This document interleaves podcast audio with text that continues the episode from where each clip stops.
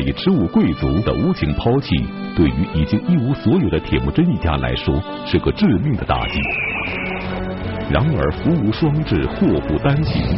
正当无依无靠的铁木真一家在死亡线上苦苦挣扎的时候，他的家里却再次上演了一幕令人意想不到的悲剧。那么铁木真的家里究竟发生了什么？这一个个接踵而来的打击，会对年幼的铁木真造成什么样的影响呢？一代天骄成吉思汗，敬请收看第六集《祸不单行》。上一讲咱们讲，那这个俺巴孩家族的太赤乌贵族抛下了科伦母子，自己就把营寨迁走了。他们走不说。他们还忽悠了很多这个野速该部落的人呢，跟着他们一起走。所以这些人一走，把这个科伦母子啊就扔在了当地。那么当时野速该临终的时候托孤的那个蒙利克，他们父子俩一直是对这科伦忠心耿耿。所以蒙利克的这个父亲查拉和老人啊，就去劝阻野速该部落想跟着太赤乌贵族一起走的这些人。劝阻他们不要走，其中查拉和老人啊，主要要去拉拢谁呢？拉拢一个叫托朵的人。为什么要拉拢他？托朵是和布勒汗的七儿子，也就是呢也速该的七叔，成吉思汗的七叔祖，属于这个博尔之金氏族嘛，而且是氏族当中的长辈。他现在都要跟着太赤乌贵族走，啊，谁走都可以，您老人家不能走啊！啊，您是咱博尔之金氏的长辈啊，虽然说这个首领的位置没在您这一支儿，但您也是长系贵族，您哪能都跟着走啊？所以这个查拉和老人呢，就去劝这个托朵，把这个把这番道理啊给他讲啊，谁走都行，您可千万别走。托朵说什么呢？托朵说：“深渊已经干涸了，岩石已经破碎了，我留下来还有什么意思呢？对吧？这大树底下好乘凉，这道理咱拿脚趾头都能想明白。现在剩下这个这个这么一个十岁的孩子，他能把咱们这个部落带到哪儿去呀？咱们最后还免不了被人像牛羊一样宰杀，所以我一定。”得得得跟着这个强大的人去，这天经地义嘛，是吧？没有什么不合适的嘛，所以他坚持要走。这个查拉和老人一看劝不动这个托朵，就劝要跟托朵一起走的这些牧民，是吧？说咱们可不能忘了野速该首领的大恩呐。张三李四，你们家这牲畜，这不是当年野速该首领打哪哪哪分给你的吗？你这个帐篷是谁给你建的？你身上皮袍还是野速该首领赏给你的呢？你怎么能背信弃义、忘恩负义呢？托朵一听，好你个查拉河，是吧？你敢动摇军心，你敢让这个我的手下的这个这个人不听我的，所以他趁这个查拉河口沫飞溅啊，跟那儿这个说的越越说越高兴，跟那儿做动员的时候，突然挺起长枪，一枪就向这个查拉河刺去。查拉河防备不及，被刺中了后背，身负重伤，所以这个查拉河就伏在马上。逃回了这个这个自己的这个营地，然后托朵就带着手下的人就追这个太赤乌贵族去了，是吧？就准备跟他一块儿迁走。太赤乌贵族为了再次统领蒙古部落，重现俺巴还汗时代的风光，就无情的抛弃了科阿伦母子。正是这种残酷的政治斗争，成为了铁木真幼年时期在冷酷社会上学步的开始。那么此时面对部众们的叛离，拖儿带女的赫额伦是不是只能忍气吞声呢？作为一代天骄成吉思汗的生身母亲，她将会有怎样惊人的举动呢？科伦翻身上马，举起了氏族的象征大道旗啊，九尾大道。这个是氏族贵族的象征，这个东西在这个蒙语里叫秃黑，所以科伦高举着秃黑，带着还跟随自己的几十个部众上马就去追，大喊一声：“大家不要走啊！托罗领着人往前走啊，正这高兴得意呢。这个时候，一幕场景啊，科伦夫人满脸怒气，高举秃黑，那几十匹马风一样的闯了过来啊，大喊一声：“谁都不许走！”跟随这个托朵远去的牧民，当时就呆立在这个当场。科伦一副要来拼命的样子，那要准备来打仗了，谁走我跟谁玩命，这么一副样子。所以这个科伦说：“大家都听我号令，谁也不许往前走了，赶紧回我的营地。”托洛一听这个吼叫声，一看自己的这个这个部众都呆立当场，从科隆这种壮举、这样不要命的这种气概当中。依稀看到了一年前野宿该首领在马上的英姿，虽然首领去世了，首领的夫人呐、俨然就是首领在世啊，所以这些人就想起啊，当年受首领的厚恩啊，就刚才人查拉河老人那番话也没白说啊，说我的皮袍子还是首领赏的呢，对吧？我住的帐篷，我的马，我的车，都是跟着首领打塔塔尔也好，打聂尔起也好，我弄来的战利品啊，确实觉得哎呀，很对不起首领。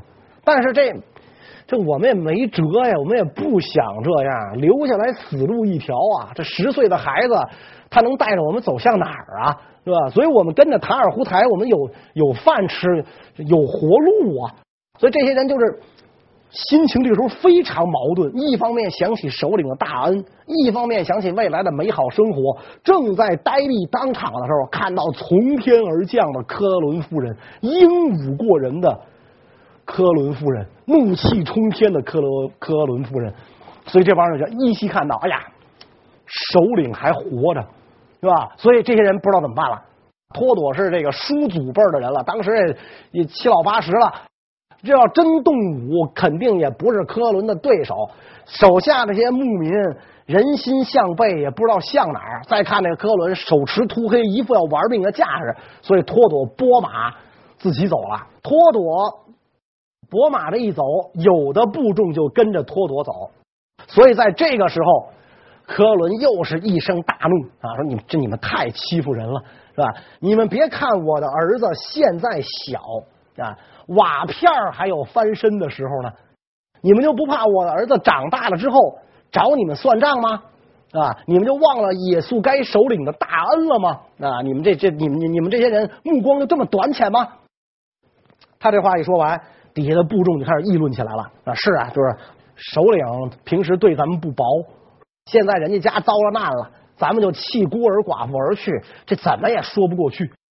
科伦一看大家有所动摇，就又说了一句：“那又说一句，现在何去何从？你们慎重选择。我宣布，凡是跟着托朵走的人，就是我启言氏不共戴天的仇敌。将来有朝一日，我儿子长大成人，绝不会放过你们。”这么一说，一些个牧民呐，就留了下来。这个时候，铁木真也看母亲出去来追啊，我怎么着，我也是男子汉，我也是这个家族的男性继承人啊，我也不能落于人后啊，所以铁木真就也冲了过来，冲了过来。母亲这番话一说完，铁木真翻身下马，就跪在地上给他这些个部民磕头。各位叔叔大爷，求求你们了，你们留下来吧。一方面想着首领的厚恩，一方面。科伦夫人这儿放出狠话，一方面少主人跪在地下叩头，所以除了前边已经拔营走的那些人，跟着托朵走的那些人，后边的这些部众终于是被这个科伦给拦了下来。或许正是继承了母亲科伦的勇气和魄力，才让铁木真日后成长为英勇无敌的一代天骄。但是要带领部众在草原上生存下来，只有勇气和魄力是不够的。在缺少牛羊和马匹的条件下，游牧生活的艰辛可想而知。然而，求生的艰难还不是最可怕的，即将发生的事情让这个已经支离破碎的家庭更是雪上加霜。在那样艰难困苦的情况下，如果不拦住这些个部众，那么往后的生活呀，不堪设想。你想吧，这个时候科伦一家已经从首领的家族变成了草原上的一个流民的团伙，一个寡妇带着七个年幼的孩子，这样讨生活多么的不容易。所以这个不管怎么讲，科伦也做了那么多年的首领的夫人，这个时候的处境啊，可是天上地下了。因此呢，他就。要放下身段，是吧？带着这些个部民要生活。当然，这些部民呢，当时听了科伦的话，留下来一些。随着这个啊时光的飞逝，随着这个太赤乌贵族不断来这儿忽悠，随着生活的艰苦，人就越来越多，越来越多。最后就包括蒙利克家族都离开了科伦，等于就是他们一家这几口人带着几个仆人，一点少的可怜的这个。牲畜只有留只留下了九匹马，在这艰苦谋生。科伦夫人啊，就被迫去干嘛呢？采集野果，甚至挖草籽儿，甚至去水塘里去钓鱼，养活这几个孩子。随着这这几个孩子啊年龄的这个增长，孩子们这个一天一天长大了，于是这个他们也开始呢，这个用弓箭去射这个鸟兽，然后自己去钓鱼。自己养活自己，就是说艰难困苦，玉汝于成嘛。所以这些孩子也也知道自己不是小王子了，不能再高高在上，说你这个衣来伸手，饭来张口，这样的日子没有了，得自己养活自己。吃了上顿没下顿，你想这孩子不管怎么说，十几岁是吧？毕竟力气很小，也打不到什么大野兽啊，甚至就只能说呃弄点什么这个兔子啊，甚至土拨鼠啊，就弄点这个来充饥。一家人就聊以果腹，不至于饿死而已。所以在这种情况下，科伦呢就再三的告诫自己的几个孩子，说：“咱们现在啊这种处境，除了自身的影子之外，我们再也没有伙伴了啊！就我们的伙伴就是我们自己的影子。除了牲畜的尾巴之外，我们再也没有鞭子了。就这个谚语啊，这句谚语到今天蒙古人还用。”就形容什么呢？形容自己孤立无援，因此我们必须要紧密团结。我们这几个人要紧密团结在一起，就像影子不能离开身体，尾巴不能离开牲畜一样。我希望我这几个儿子，你们要紧紧的团结在一起，我们不要分离啊，不要分开。呃，虽然科伦姆啊一再的告诫这些兄弟们要团结的像一个人那样，但是悲剧。还是不可避免的降落到了这个家庭。铁木真的父母也速该、赫额伦夫妇共有五个孩子，也速该的别妻也生了两个儿子。虽然赫额伦再三告诫七个孩子，在困难面前一定要团结一致，但是年仅十岁的铁木真还是将残忍的利刃对准了自己的兄弟。那么，到底是什么事情激发了少年铁木真的愤怒火焰呢？有一次，铁木真啊和他的弟弟和萨尔、同母弟和萨尔，还有两个异母弟别克帖尔和别勒古台一块儿去钓鱼啊。铁木真兄弟俩呀一伙儿，然后这个别克帖尔和别勒古台一伙儿。铁木真他们刚钓上了一条非常漂亮的小鱼儿。这个鱼很漂亮，啊钓完之后，它毕竟是吃，可能要养着玩。别克帖尔和别勒古台就看上这个这条鱼了，过来就给抢走了。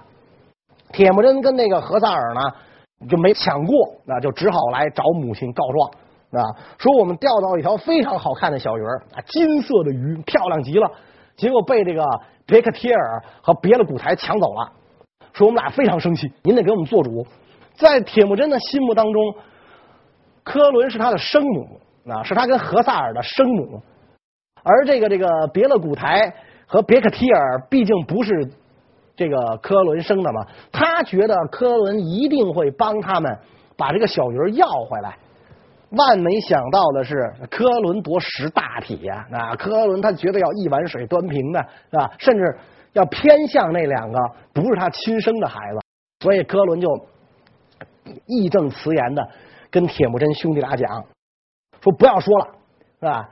你们兄弟之间怎么能有这样的争夺呢？我们面临着太赤无人的威胁，我们随时都有这个生命的危险，是吧？你我一再告诫你们。我一再跟你们讲啊，阿兰母亲舞剑殉子的这个故事，你们为什么要学阿兰母亲那五个儿子这么不和呢？是吧？大家以后还要不要一起过日子了？那所以以后再有这种事儿，不要跟我告状，我不想听了。当时这个这个铁木真和何萨尔毕竟年纪小嘛，啊，俩人非常不服气。铁木真说：“你看，今天他们抢了我一条鱼，他们兄弟俩抢我的鱼。说前几天我们还射了一个。”一一只云雀，我们刚射下来就又被他们俩抢走了，啊！说这哥俩啊，别克帖尔和别勒古台，他真是跟咱不是一个娘生的，这俩太坏了，啊，太坏了，恃强凌弱，他老这样，他不是第一次这这么干了，他老这样干，是吧？这日子本来就没法一块过，过不下去拉倒，俩人一摔门就出去了。出去之后，这哥俩就要合计。这哥俩在一块越想越生气啊！啊，既然当妈的不给咱出头是吧？不给咱做主，咱们自己解决这事儿吧，是吧？没法一块过了，这么受欺负，什么时候是个头啊？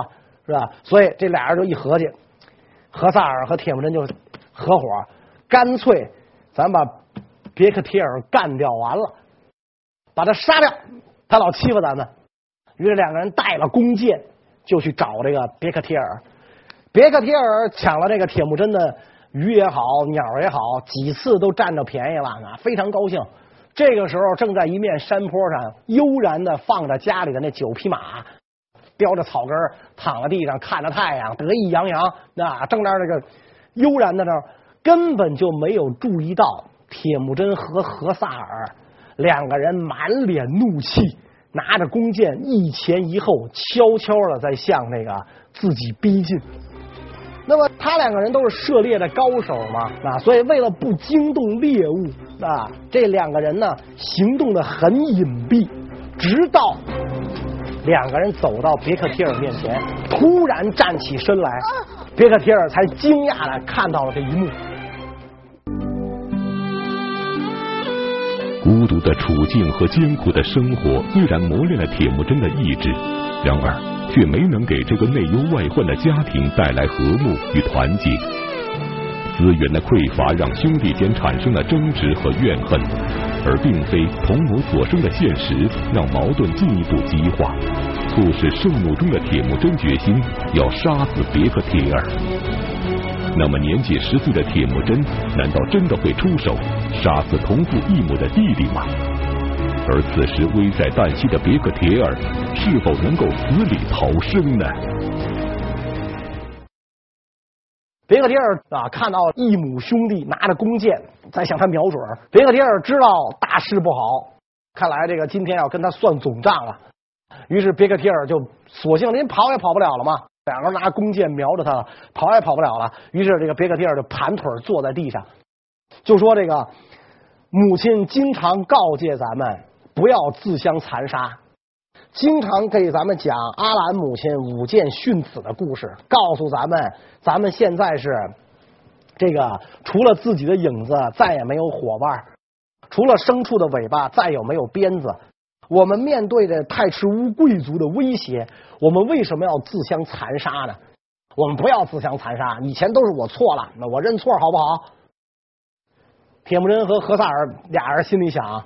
这个时候你认错呀，晚了，不杀你，我们俩出不来这口恶气，非得把你杀掉不可，是吧？所以两个人一言不发，继续这个怒视着别克帖尔。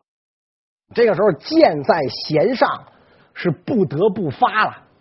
别克帖尔一看，知道大势已去，就跟铁木真和何萨尔说：“那既然这样，我死了就死了，不要毁坏我的炉灶。”别杀我弟弟别勒古台！他话音未落，这个铁木真和何萨尔就射出了利箭，那等于就把自己的兄弟别克帖尔给杀掉了。别克帖尔呢被铁木真给射死了，然后两个人做下了这个这件事儿啊，就回到家中。两个人回到家里之后，科伦一看俩人脸色阴森恐怖，科伦立刻就知道发生了什么。然后科伦就开始狂怒了起来，暴露了起来，就指着这个铁木真和何萨尔兄弟俩啊，说：“你们两个孽子啊，简直就是杀人魔鬼啊！你们像狼一样，像鹰一样，是吧？为什么不对准我们的仇敌呢？我们现在是面临的是多么大、多么艰难、困苦的这样的一个局面呢？”你们为什么要手足相残？你们为什么要自相残杀，杀害自己的兄弟呢？我再三的告诫你们，我们现在是什么样子？我们现在除了自己的影子，没有伙伴，除了牲畜尾巴，没有鞭子。结果，你们竟然把自己的兄弟杀害！你们这两个逆子啊！啊，说我真的，我再也不想看到你们。铁木真和何萨尔真是感觉到，哎呀，自个儿错了。自己太对不起母亲了，怎么能让母亲这么伤心呢？确实，自己盛怒之下、一气之下，杀死了自己的兄弟，做出如此大的这个亲者痛、仇者快的事情，实在是对不起。两个人就摘掉了这个帽子，然后这个就跪在了地上，祈求母亲的原谅。那也是事已至此，是吧？一个儿子已经没了。总不能因为这个事儿再处罚这两个儿子吧？本来家里人丁就稀少，所以这个科伦就再三告诫铁木真和何萨尔啊，记住这个教训，以后绝不能再犯同样的过错。并且呢，特别疼爱别勒古台，所以以后这个别勒古台也就跟随着铁木真东征西讨、南征北战，立下了赫赫战功啊。这个铁木真也对自己的这个异母弟弟啊，也就格外的这个爱护，因为已经杀了一个了，是吧？他也就不愿意不能让这个悲剧再次发生。所以一家人这个日子呀，在这之后虽然过得仍然还是很艰难，但是呢。毕竟兄弟之间的这个仇隙没有了，化解开了，大家照样这个在一起，呃，这个呃每天在一起玩耍，在一起这个采集渔猎，是吧？这个一年一年的过去了，铁木真就已经将近十五岁了，长成了一个英俊少年，孔武有力，而且呢，渐渐的。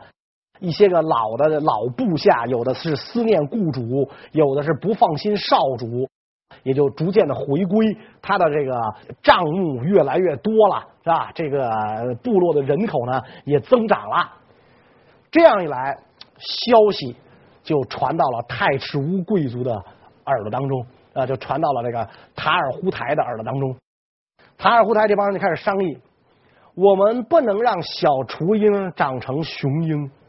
我们不能让狼崽子长成这个猛狼，我们要趁他们还在幼小的时候斩草除根，否则的话，他们长大成人了之后，对于我们是非常非常的不利的。因此，这个太赤乌贵族就决定下手偷袭铁木真的营帐啊，准备把这个铁木真抓住。甚至这个最好是能够杀死啊！于是，在这个一天啊，当这个铁木真他们外出这个捕猎的时候，就突然发现啊，这个太赤乌贵族他的的骑兵风驰电掣般的冲了过来。几年前，太赤乌贵族抛弃了赫额伦母子，本以为他们无依无靠，一定会饿死冻死在草原上，但是让他们没有想到的是。铁木真不仅长大成人，还召回了不少部众。此时的太赤乌贵族开始坐卧不安了，他们决定斩草除根，杀死铁木真，以绝后患。那么，面对太乙赤乌贵族的追杀，铁木真能逃过这场劫难吗？他的命运又会发生怎样的转变呢？太赤乌贵族想，几个小毛孩子。还不好抓吗？啊，没想到的是，这几个孩子一看到远处骑兵冲了过来，翻身上马，就向森林深处逃去，一溜烟的逃进了森林里边。因为这些孩子们啊，整天在这个森林里边采集、射猎、钓鱼，所以他们对这个森林里的地形非常熟悉。太赤乌人呢不熟悉，所以太赤乌人就只能把这个森林围住，然后刚一发动进攻，一支利箭飞来，打头的这个太赤乌的这个骑手立刻就从箭就就从马上掉下来，就被射死了。放这箭的是谁呢？别了古台。所以从这儿你可以看出来，铁木真杀弟这个仇，别了古台并没有记着。他这个时候为了保卫自己的兄长。啊，仍然是拼出老命来跟那个太赤乌贵族作战，一箭射死了这个打头的这个骑手。所以这个骑手一被射死之后，太赤乌人一看，哟，这几个毛孩子也不是很好对付的，以为到这儿来三下五除二就能把这个毛孩子干掉，没想到还很厉害。所以他们呢就把这片林地啊团团围住，团团围住之后，他们就高声叫喊，说我们这次来。只抓铁木真一人，跟别人没关系，所以也有可能说什么呢？就太赤乌啊，就是想打击一下铁木真的气焰，想给他一个教训，或者说想羞辱他一番，可能并没有想把他们斩尽杀绝。所以他们这么一喊，别了古台这几个人呢，就打马离去啊。铁木真还是在森林里躲着，铁木真跟这树林里一躲，就整整三天三夜。这三天三夜啊，史籍上也没记载他怎么过来的。估计呢，饿了能采点野果，渴了呢就弄点这个地下水啊，或者山泉水啊之类的来充饥。那你想，大小伙子三天三夜就吃这喝这个，肯定是经受不了。所以三天三夜过后，铁木真实在是觉得呀，再这么下去就得活活饿死。与其在这里边饿死，干脆。冲出去拼个鱼死网破，说不定这个侥幸得活，死中求生。于是呢，这个铁木真就准备冲出树林，看看能不能找寻一条生路。结果小英雄刚要出树林的这一刹那，他发现自己的这个马呀，马鞍子不见了。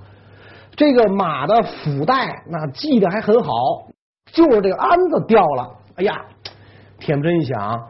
这肯定是长生天在示警啊，是吧？我不应该出去，就说明。所以铁木真一想，不能出去啊，干脆这个再忍两天再说吧。于于是呢，铁木真这一次就没有出去，牵着马呢，往这个森林的这个更深处就走。这一下又过了一段时间，实在是饿的这个受不了了。那铁木真一想，这次无论如何我得出去了。再不出去的话，就真在这里边饿死了，这多冤枉啊！死的就一点都不轰轰烈烈，这不行。于是铁木真翻身上马往外走，走到这个出口的时候，一块巨石飞来。按照这个蒙古史书的记载啊，说这块石头有多大呀？跟一座帐篷那么大，那么大一块大石头飞过来，正好挡住出口，挡住了铁木真的去路。铁木真一看，哟，这长生天再次示警，我还得继续在这个树林当中呃忍耐着等下去。他回去之后还是得野果充饥，泉水解渴，他受不了啊！这大小伙子，你想想是吧？正能吃的时候，天天就吃点野果，喝点泉水，哪成啊？所以铁木真一想，我还得出去是吧？最起码我出去得找点吃的。于是呢。他拔出腰间的佩刀啊，就把这个巨石周围啊那些枝枝杈杈拦路的东西砍掉，然后那个砍出一条道路，能容一人一骑通过。铁木真就顺着这个巨石间的这个缝隙就出来了。铁木真出来之后，他离开了这个森林。咱们不是说太乙赤乌人将这个树林团团围住了吗？那么铁木真这次出来，他被太乙赤乌人抓住了。他又遇到了哪些事情？关于这个问题呢？我们下一讲再讲。谢谢大家。